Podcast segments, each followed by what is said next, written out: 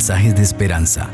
Reflexión diaria en el plan Reavivados por su palabra con el pastor Álvaro Rodríguez. La gracia del Señor Jesucristo les acompañe. Hoy meditaremos en el último capítulo de Primera de Tesalonicenses, el capítulo 5. Les invito que pidamos la dirección de nuestro Dios. Padre maravilloso, gracias por tu palabra. Gracias porque ella siempre tiene el poder de transformar nuestro corazón. Háblanos a través de ella. Llénanos, Señor. Que este capítulo pueda dejar lecciones en nuestra mente. En Cristo Jesús. Amén. El texto dice así. Acerca de los tiempos y de las ocasiones, no tenéis necesidad, hermanos, de que yo os escriba, porque vosotros sabéis perfectamente que el día del Señor vendrá así como ladrón en la noche. Cuando digan paz y seguridad, entonces vendrá sobre ellos destrucción repentina, como los dolores a la mujer encinta, y no escaparán. Pero vosotros, hermanos, no estáis en tinieblas para que aquel día os sorprenda como ladrón, porque todos vosotros sois hijos de luz e hijos del día. No somos de la noche ni de las tinieblas.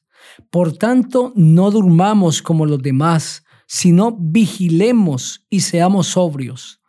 Pues los que duermen de noche duermen, y los que se embriagan de noche se embriagan. Pero nosotros que somos del día, seamos sobrios, habiéndonos vestido con la coraza de la fe y del amor, y con la esperanza de salvación como casco. Dios no nos ha puesto para ira, sino para alcanzar salvación por medio de nuestro Señor Jesucristo, quien murió por nosotros para que ya sea que vigilemos o que durmamos, vivamos juntamente con Él. Por lo cual, animaos unos a otros y edificaos unos a otros, así como lo estáis haciendo. Os rogamos, hermanos, que reconozcáis a los que trabajan entre vosotros y os presiden en el Señor y os amonestan. Tenedlos en mucha estima y amor por causa de su obra. Tened paz entre vosotros. También os rogamos, hermanos, que amonestéis a los ociosos, que alentéis a los de poco ánimo, que sostengáis a los débiles, que seáis pacientes para con todos. Mirad que ninguno pague a otro mal por mal. Antes seguir siempre lo bueno unos para con otros y para con todos. Estad siempre gozosos. Orad sin cesar. Dad gracias en todo, porque esta es la voluntad de Dios para con todos vosotros en Cristo Jesús. No apaguéis el espíritu no menospreciéis las profecías. Examinarlo todo y retener lo bueno. Absteneos de toda especie de mal. Que el mismo Dios de paz os santifique por completo y todo vuestro ser, espíritu, alma y cuerpo sea guardado irreprochable para la venida de nuestro Señor Jesucristo. Fiel es el que os llama el cual también lo hará. Hermanos, orad por nosotros. Saludad a todos los hermanos con beso santo. Os encargo encarecidamente por el Señor que esta carta se lea a todos los santos hermanos. La gracia de nuestro Señor Jesucristo sea con todos vosotros. Amén. Esa preciosa carta se cierra con un mensaje de exhortación, de amonestación para la iglesia. El apóstol estaba convencido que los hermanos en Tesalónica conocían la verdad sobre la venida de Cristo y sobre el tiempo en que estaban viviendo. Por eso dice en el versículo 1, acerca de los tiempos y de las ocasiones, no tenéis necesidad, hermanos, de que yo os escriba, porque vosotros sabéis perfectamente que el día del Señor vendrá así como ladrón en la noche. Si los hermanos en Tesalónica debían conocer esta verdad, cuánto más nosotros que vivimos en este último tiempo. No debemos estar en oscuridad, en tiniebla frente a esta verdad. Aquí el estar en tinieblas representa el vivir en ignorancia, el no tener conocimiento de esa verdad. Pero nosotros sabemos perfectamente que el día del Señor vendrá como ladrón en la noche. Esa expresión ladrón en la noche es un comparativo, por eso dice como ladrón en la noche. ¿Qué quería decir el apóstol como ladrón en la noche? Que Cristo vendrá de una manera sorpresiva. Cuando digan paz y seguridad, entonces vendrá sobre ellos destrucción repentina, como los dolores a la mujer encinta, y no escaparán.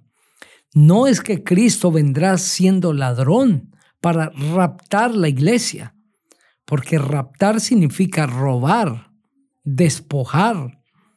Cristo no vendrá como ladrón a raptar la iglesia. Finalmente la iglesia es suya. ¿De quién tendría que raptarla? ¿A quién tendría que robársela si es suya? El Señor vendrá como ladrón en la noche porque vendrá a la hora que menos pensamos, como dice el libro de Mateo, el capítulo 24. Vendrá sorpresivamente. Es por eso que todos nosotros debemos velar.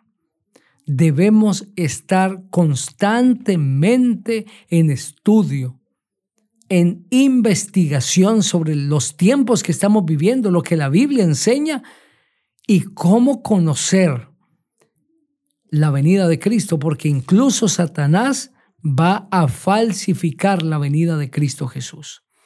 El versículo 4 dice, pero vosotros hermanos no estáis en tinieblas para que aquel día os sorprenda como ladrón, porque todos vosotros sois hijos de luz e hijos del día. No somos de la noche ni de las tinieblas. Por tanto, no durmamos como los demás, sino vigilemos y seamos sobrios. Esto indica que el pueblo de Dios debe estar en una completa vigilancia, es decir, apercibido de los tiempos que estamos viviendo, comparando la realidad social económica, política, toda la situación del mundo con lo que las escrituras enseñan sobre el tiempo antes de la venida de Cristo. Pero no estamos en tinieblas, tenemos conocimiento, somos hijos de la luz del día y no de las tinieblas ni de la noche. Somos hijos de Cristo. Para cada uno de nosotros ha brillado el sol de justicia que es nuestro Señor Jesucristo. El versículo 10 nuevamente nos insta a vigilar, a no dormir, a estar atentos a la venida de nuestro Señor Jesucristo. Querido amigo, Cristo pronto volverá por segunda vez. Estamos a las puertas de la venida de Cristo Jesús.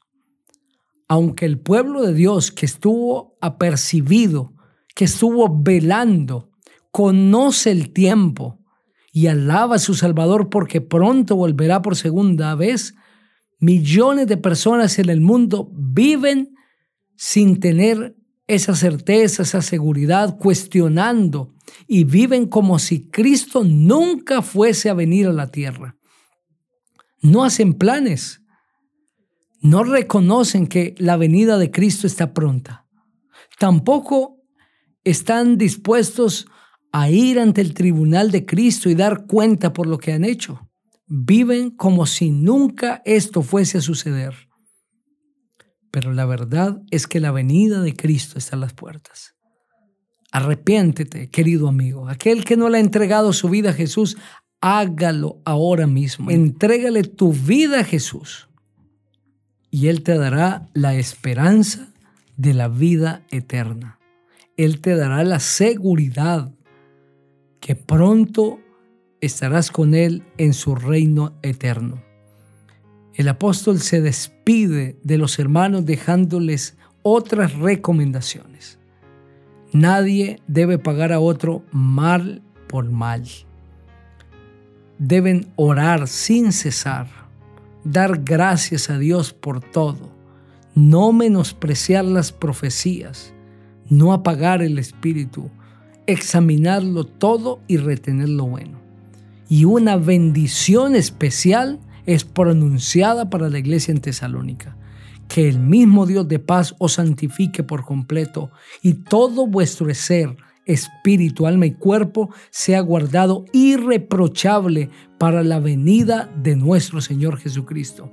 Ese no solamente es el anhelo del apóstol, sino de Cristo. Él quiere guardarte. Él quiere santificarte.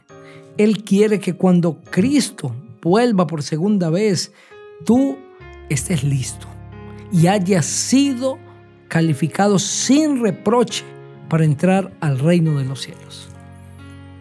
Vamos a orar para pedirle al Señor que nos dé ese privilegio maravilloso. Padre querido, gracias por este mensaje tan especial.